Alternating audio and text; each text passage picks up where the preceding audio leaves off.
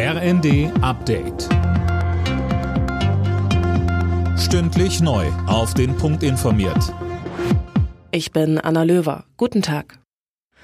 Die USA haben damit begonnen, ukrainische Soldaten in Deutschland auszubilden. Das hat das Pentagon mitgeteilt. Das US-Militär arbeite dabei eng mit der Bundesregierung zusammen. Mehr von Linda Bachmann. Trainiert wird unter anderem, wie Haubitzen und Radarsysteme bedient werden. Die liefern die USA auch in großen Mengen an die Ukraine. Die Ausbildung übernehmen Nationalgardisten, die vor der Invasion Russlands in der Ukraine stationiert waren. Auch dort hatten sie bereits ukrainische Soldaten trainiert.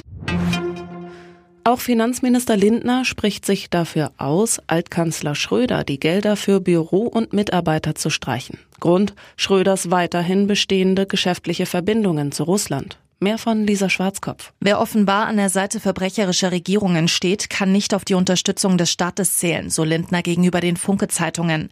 Schröder erhält jährlich mehr als 400.000 Euro aus Steuergeldern.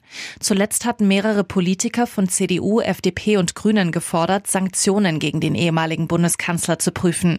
SPD-Chefin Esken hat Schröder unter anderem wegen seiner Tätigkeit für russische Staatskonzerne zum Austritt aus der Partei aufgefordert.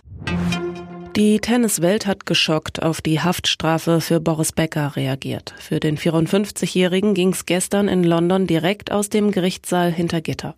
Mindestens 15 Monate muss Becker wegen Insolvenzverschleppung absitzen, bevor er auf Bewährung freikommen könnte.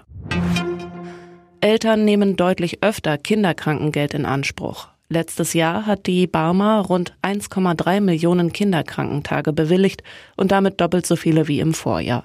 Das berichtet die Welt am Sonntag und bezieht sich auf eine Analyse der Krankenkasse. Alle Nachrichten auf rnd.de